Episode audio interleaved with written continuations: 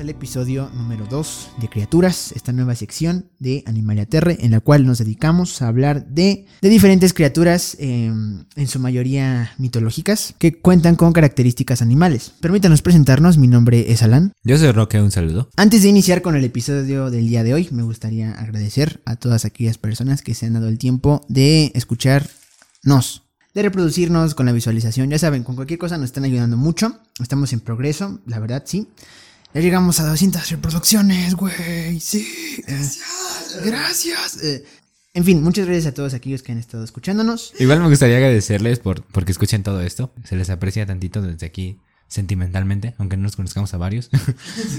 a nadie. Ah, pero pues el aprecio es yo creo que se nota porque nos gusta hacer. Bueno, a mí me gusta hacer esto. A mí me gusta hacer esto porque llego a convivir con mi, mi, pana. Y también decirles que. Bueno, no sé cuánto tenga de apoyo el episodio del Wendigo. Porque es el, episodio que básicamente yo investigué lo que se hacía y pues, me gustó mucho. Y también a Alan. Pero a mí sí me gustó. Y nada más. Agradecerles por que nos escuchen y que nos compartan. Pero bueno, en fin. Gracias. Y ahora sí pasemos con el episodio.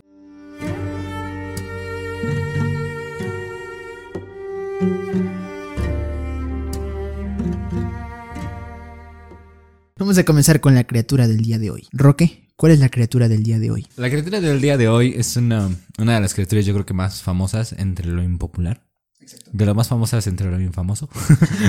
Porque todos hemos, hablado, hemos oído hablar de él, o lo hemos visto en cuentos, historias, etcétera, etcétera. Bueno, pero hoy va a ser el dragón. Vamos a rescatar ciertos puntos eh, diferentes de esta especie de criatura. Vamos a partir desde su origen. Vamos a partir de su origen hasta la simbolización que tenía en las culturas antiguas. Y bueno, eh, repasaremos los tipos de dragones que existen y eh, los dragones reales que existen en nuestro planeta. Existen dragones en nuestro planeta. Y muy bien, vamos a comenzar con la criatura del día de hoy.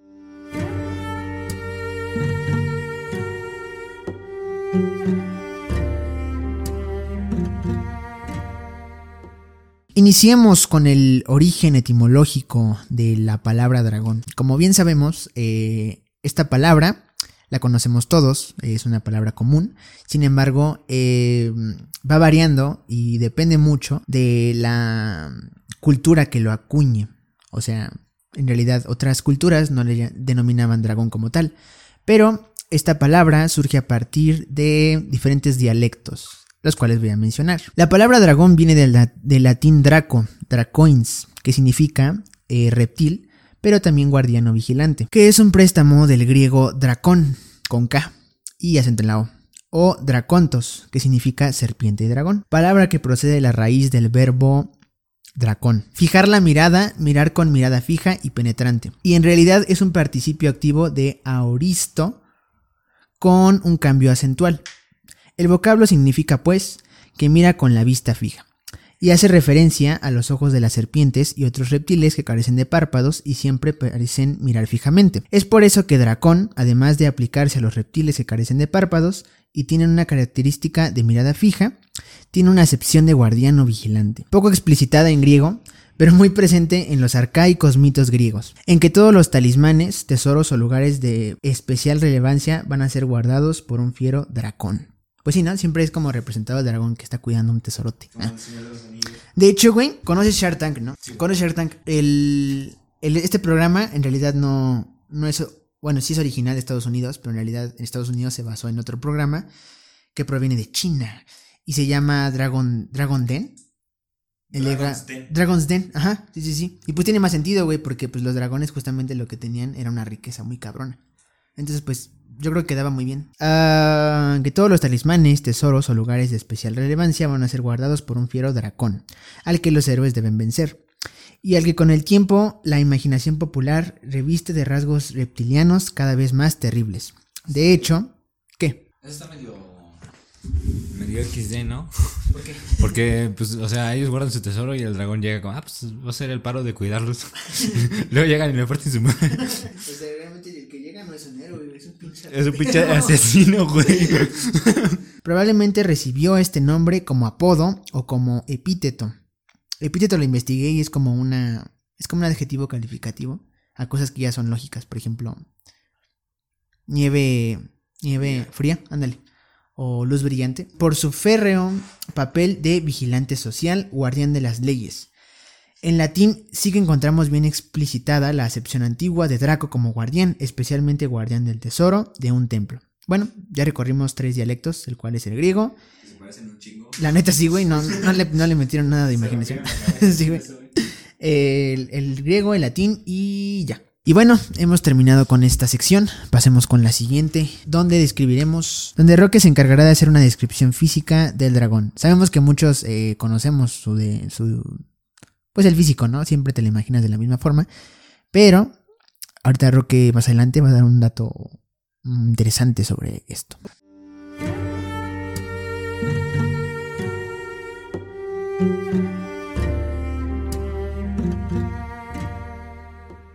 Voy a proceder a explicar la representación física de un dragón. Su representación, tanto física como de comportamiento, varía dependiendo de la cultura que, se refería, se haya referido a él. El dragón, como lo conocemos generalmente, se trata de un animal fabuloso y mitológico, que ostenta de una figura de serpiente con, patas y alas que escupe fuego. Por un lado, se le, ha, se lo ha mostrado como un guardián o un dios mencionado previamente, o sea, un dios. Eh, había dragones que eran dioses. Como por ejemplo, uh, por ejemplo Quetzalcoatl, de quien hablaremos más adelante. Uh, había otro que era Jormungander. Bueno, era una serpiente, pero pues no mames. O sea, es una serpiente del tamaño de mi verga, ¿no? No, no pongas esa mamada. O en su defecto como un poderoso enemigo monstruo, decidido a hacer daño cuando se lo, bus se lo busque, o sea, se le provoque, yo creo que aquí. Por otro lado, se le suelen atribuir cualidades y habilidades superiores a las que tiene cualquier animal o cosa del, del mundo, porque no mames, no, no inventes. ya que se les ha considerado como poseedores de gran sabiduría y conocimientos debido a que viven un chingo de tiempo. Imagínate el, dragón queriéndole enseñar algo al héroe. y se lo chinga el dragón. Eh, o sea, como, bruh. no mames, güey. ya. Como, como Sigurd. ¿Has oído la leyenda de Sigurd? No, bro, puedes. Eh... Pues básicamente es un maldito idiota. Era un, un, paladín del orden de la corona francesa. Que le dicen, no, pues tenemos un problema con un dragón y ocupamos que te lo... Entonces Sigurd va y primero intenta dialogar. Como de, oye, ¿sabes qué? Pues es que me, me mandaron a matarte y así.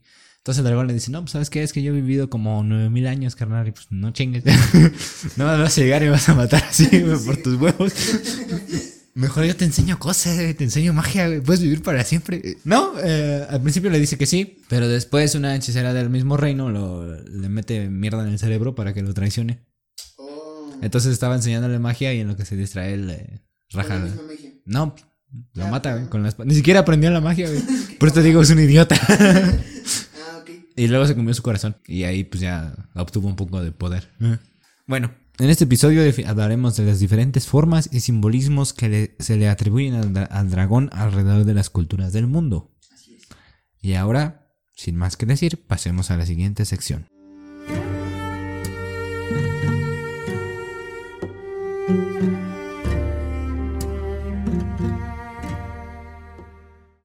Voy a proceder a, hablar o expli- intentar explicar lo que simbolizaba un dragón para las, las culturas antiguas. Porque actualmente nos vale. No cierto.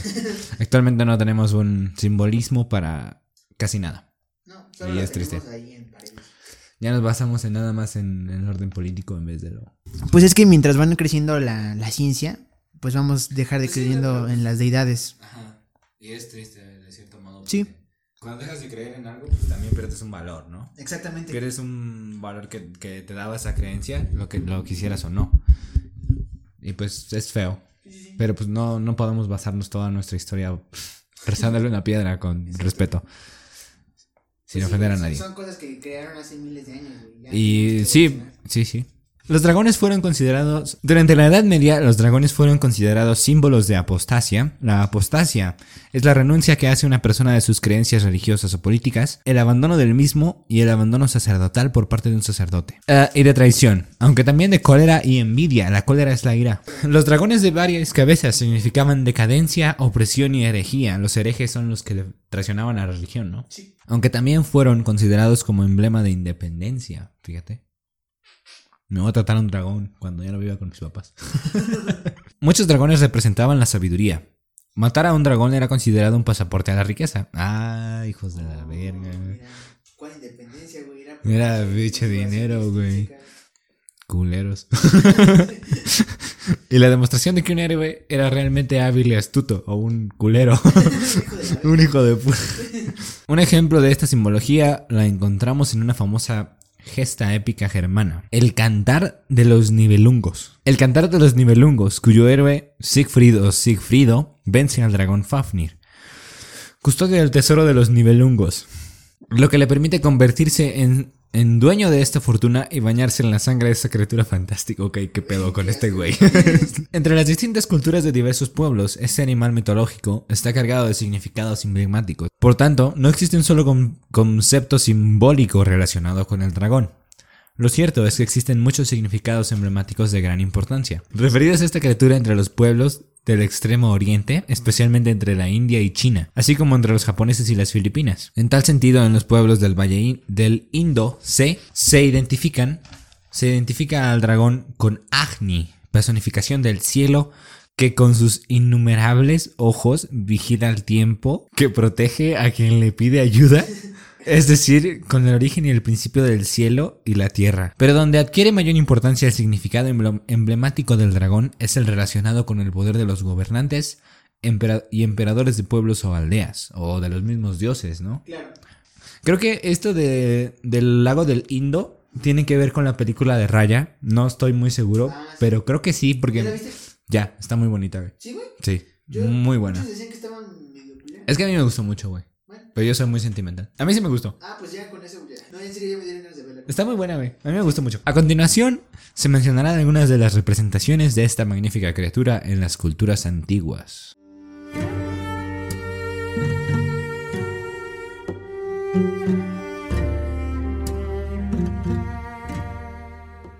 Podemos pasar a la siguiente sección en la cual vamos a eh, dedicarnos a hablar de las diferentes representaciones de esta criatura en las diferentes culturas eh, antiguas. Eh, iniciemos con la primera representación eh, donde tenía más peso y donde tenía un simbolismo tan cabrón que pues actualmente sigue siendo una simbología muy importante en esta nación. Y estamos hablando nada más y nada menos que de los dragones chinos. Long es una clase de dragón de singular importancia mitológica en China. Presenta forma alargada, similar a la de una serpiente, y cuenta con habilidades propias a otros animales, como las garras. La mayoría de las veces aparece representado sin alas. Sí, es como el que es completamente largo. Ese es como que la... El que más identificamos, ¿no? El que no tiene alas, uy, ¿qué estás viendo? Este dragón es quien ordena condiciones climáticas y cronológicas. Domina el tiempo y el agua. Además, se concibe como un símbolo de energía y es parte del folclore y las artes populares chinas. A veces se le denomina dragón oriental del oeste y es considerado como la encarnación del concepto de Yang, el amo de la lluvia y del agua en general. Los chinos a menudo se llaman descendientes del dragón como marca de identidad étnica. Además, el dragón se utiliza muchas veces como emblema nacional de China. Este animal fabuloso fue durante muchos años emblema del emperador. Apareció dibujado en la bandera nacional de la última dinastía Qing. Estas connotaciones monárquicas son opuestas a ideologías chinas recientes, que ven al dragón como un símbolo de la autoridad imperial. Durante la dinastía Han, el aspecto del dragón fue caracterizado de la siguiente manera. Tiene cuerpo de serpiente, escamas y cola de pescado, cornamentas de un macho cabrío, cara de camello, dos partes de garras de águila, oídos de toro, más bien sería orejas de toro, ¿no? Porque oídos es la parte de adentro. Sí, no mames. Pies de tigre, ojos de un demonio y una perla llaman- llameante debajo de su barbilla. También se le atribuyen poderes sobrenaturales tales como disfrazarse de gusano de seda, convertirse en un ser enorme capaz de cubrir el cielo, volar antes volar entre las nubes, ocultarse en, en el agua, rodar en el fuego, transformarse en, en invisible o hacerse invisible, o convertirse en un resplandor que brilla en la oscuridad. A veces el dragón adquiere cualidades antropomórficas. No mames, se puede transformar en un güey. Así como, ¿qué onda, güey? De la serie esa del, del niño que se convertía en dragón, güey? no, güey. ¿Cómo se llamaba? Ah, del la- Disney XD, güey. es rojo, güey. Ese. Sí, no mames. ¿Dragón occidental? Sí, dragón occidental, güey. ¿Pero en inglés? Sí, es American Dragon, güey, Sí. en inglés. Pues sí, como la, la caricatura esta del dragón occidental, güey, la que salía en Sí, Disney güey. XD. Según diversas leyendas, puede convertirse en un ser humano vestido con el traje de un rey, pero conserva su cara de dragón. ¿The fuck? y usa corona. Si te transformas en un rey, yo creo que te transformas completo, ¿no? Para que conserves la puta cara. de La cara. Hola. Por último, existen nueve clases de dragones famosos representados en el arte chino y en su literatura oriental. Ellos, ellos son Tianlong, el dragón celestial, Shenlong, el dragón de Dragon Ball, el dragón espiritual, Fukang, Fukanglong, el dragón de los tesoros escondidos, Dilong, el dragón subterráneo. Todos acaban en Long. Dicklong.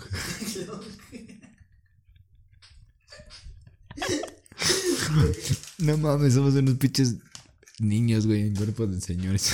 El dragón alado.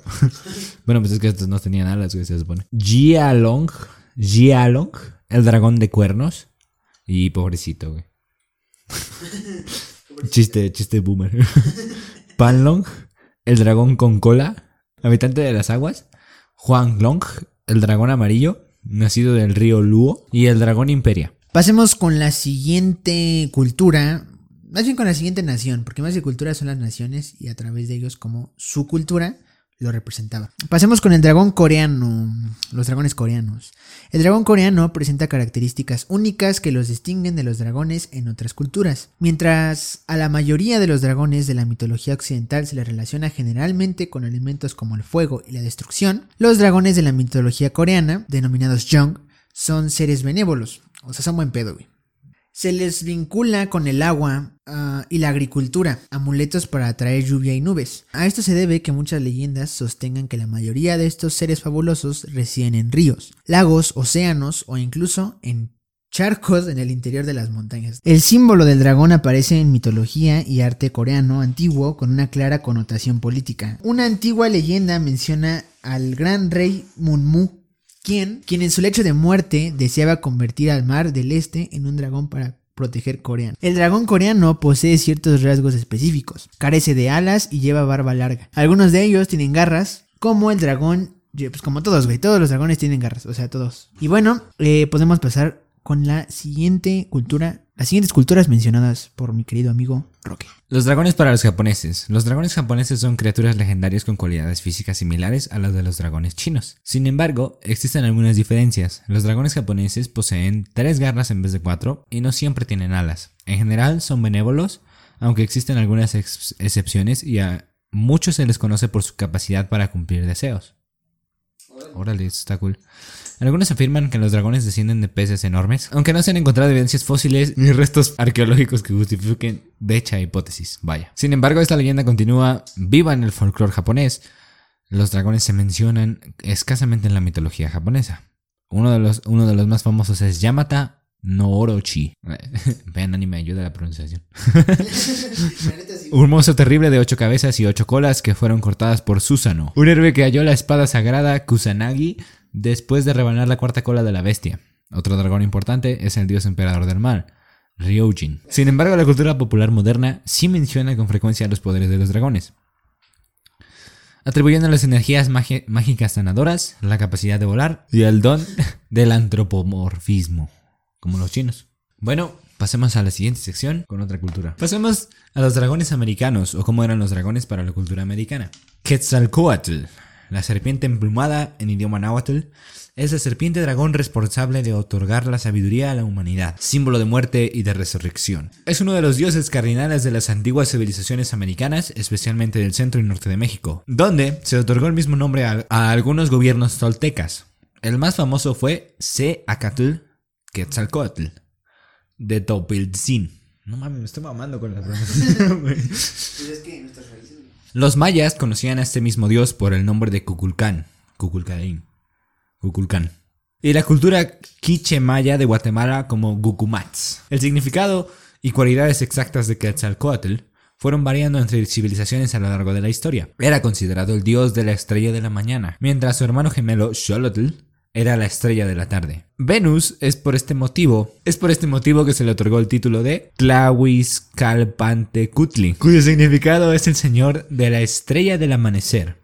También era reconocido como el inventor de los libros y el calendario, creador de las artes y de la poesía, y donante del maíz a la humanidad. Además, era el amo de los sacerdotes y había intervenido activamente en la creación del mundo. Para los aztecas, el tiempo en que vivían era considerado el quinto mundo, ya que los cuatro anteriores habían sido destruidos por la inundación, el fuego y otras catástrofes climáticas. Se dice que Quetzalcoatl fue a Mictlán, el mundo terrenal, y creó a la humanidad del quinto mundo a partir de los huesos de las razas anteriores y de su propia sangre, con la ayuda de Cihuacoatl. Eso del quinto mundo está chido, güey. Sí, güey. Muy interesante. La serpiente plumada formó parte ineludible del culto religioso en gran parte de la Mesoamérica durante 2000 años desde la era preclásica hasta la conquista española. Entre las civilizaciones que lo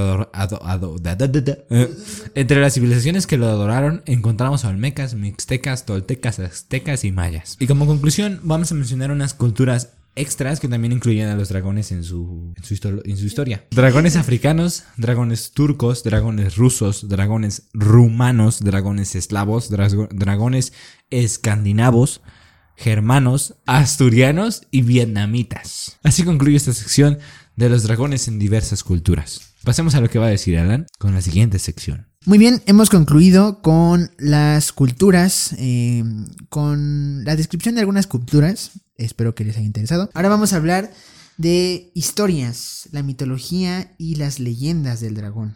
Vamos a contar historias, fragmentos de historias, o sea, muy cortos para no eh, destruir tu cerebro. sí. pues, si te interesa, pues las puedes buscar. Exactamente, sí, sí, sí. Solo vamos a dar como un repaso.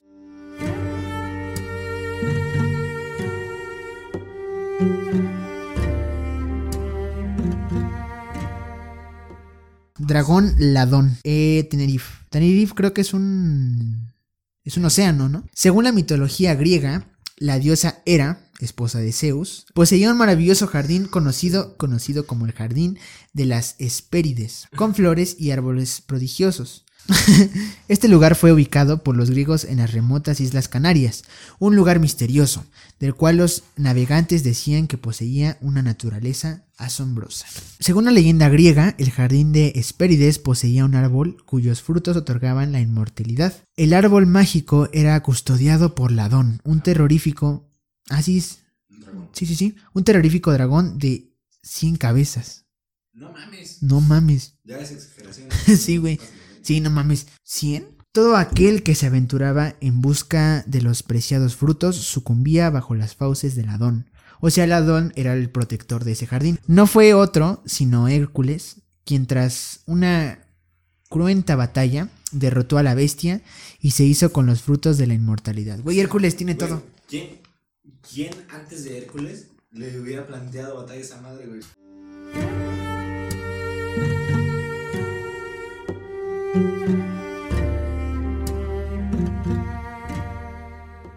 Pasemos con la posible existencia o la apuesta de la hipótesis de la existencia de un dragón. Esos animales realmente no existen ni existieron en la vida real, o al menos no con las características que hemos mencionado. Los mismos han sido productos de narraciones mitológicas que forman parte de tradiciones milenarias en diferentes culturas. Pero, ¿por qué no existieron los dragones? En principio, podríamos decir que, que si un animal con estas características realmente hubiese existido junto a nuestra especie, pues habría sido una masacre. Por no decir imposible. O hubiera roto muy feo la, el orden de la cadena alimentaria. Claro, imagínate. Eh, pues no mames, pinche desorden, güey. Es un animal con demasiados privilegios. Pinche viola ecosistema.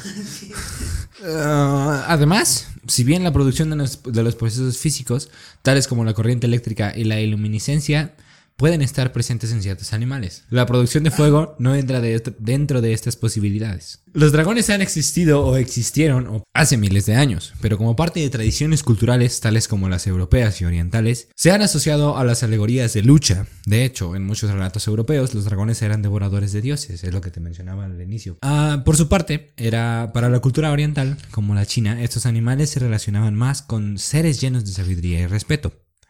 Por todo ello, debemos precisar que más allá del imaginario cultural de, de algunas regiones, los dragones no son animales que realmente existen o existieron alguna vez. Bueno, yo lo dejaría a la consideración del público, fuera de lo que opinamos nosotros. nosotros no importamos. Los que importan son ustedes. Que escuchen esto, por favor. Vamos con... ¿Sigo yo? Sí, vamos, ¿ya la cierro? Sí. Bueno, dejando eso de lado, vamos con la siguiente sección del podcast.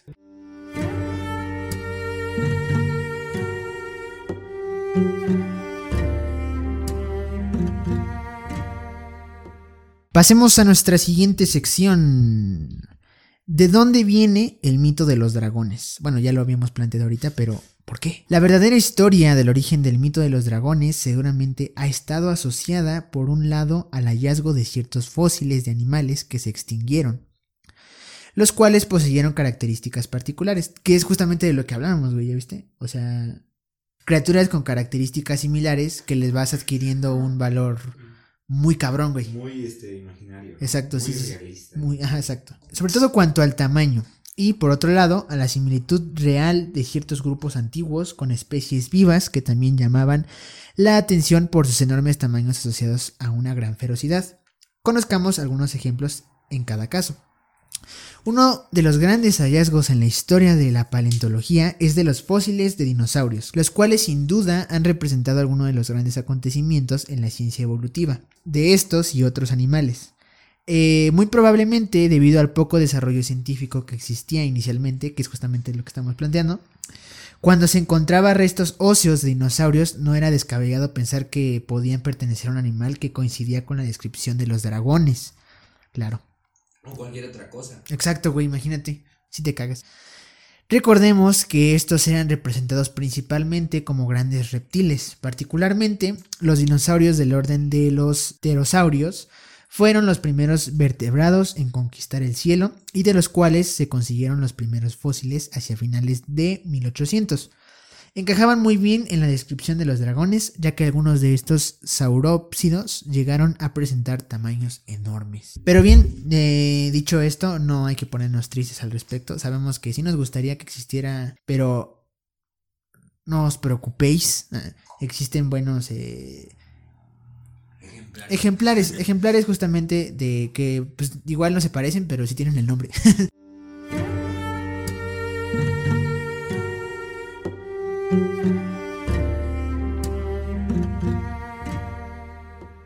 Aunque se ha dicho que los dragones no existen, te voy a mencionar algunos animales que son considerados dragones reales o se les conoce como. Como tal, tal vez no pueden ser completamente dragones, pero pues tienen el, nombre de dragón. Y pues, si les parece, conozcamos cuáles son. El dragón de Komodo, una especie emblemática y que además puede causar en cierta medida el temor que se supone causaban los míticos, los míticos dragones. Eh, es Varanus komodoensis, conocido como dragón de Komodo o los varanos en algunas partes del mundo. Este es un lagarto nativo de Indonesia y considerado el mayor del mundo debido a que alcanza hasta los 3 metros de longitud. Su excepcional tamaño y agresividad, esto es un mito, ningún animal es agresivo, además de su muy dolorosa mordida, llena de veneno. Seguramente le atribuyeron el mismo nombre que la criatura voladora que lanzaba fuego. Ah, aquí hay que aclarar una cosa. Su mordida es dolorosa porque está repleta de veneno, toda su saliva es venenosa y su sangre y todo. mordida como tal, ¿sí te duele? Pues no mames, güey, y está cargada de veneno. güey. Dragón volador. También podemos mencionar a una lagartija del orden Escuamata, que es conocida como el dragón volador Draco Volans. Qué buen nombre por dos. Este pequeño animal, además de su relación con los reptiles, representa unos pliegues unidos a sus costillas, los cuales pueden extenderse como si fuesen alas, como la ardilla, ¿no? La, la ardilla que planea. Permitiéndole planear de un árbol a otro, lo que sin duda ha influido en su nombre común.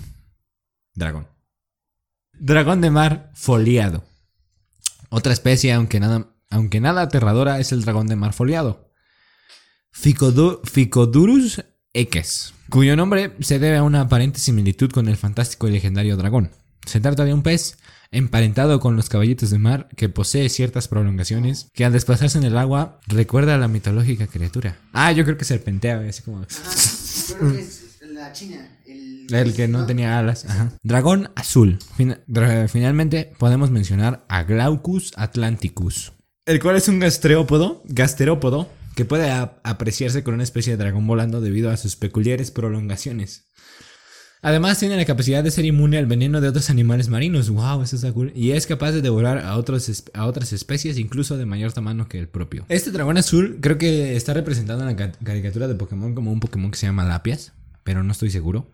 Eh, no se parece a un dragón, pero, bueno, aquí estamos. Y pues estos serían todos los dragones considerados como reales. En lo personal, mi favorito es el dragón de Komodo. Sí, güey. Por su mordida. No mames, es que, güey, te muerde esa madre, te desmadre. No. Eh, y bueno, esos serían los dragones reales, como ya mencioné. Y bien, vamos a concluir con este episodio. Ah, vamos a concluir el episodio del día de hoy. Espero les haya gustado. Muchas gracias por escucharnos. Nos veremos en el próximo episodio. Yo creo que todavía alcanzamos a hacer otro de criaturas, ¿no? Síganos en Spotify. Eh, los videos tarde o temprano los voy a subir. Y bueno. Gracias por escucharnos. Adiós.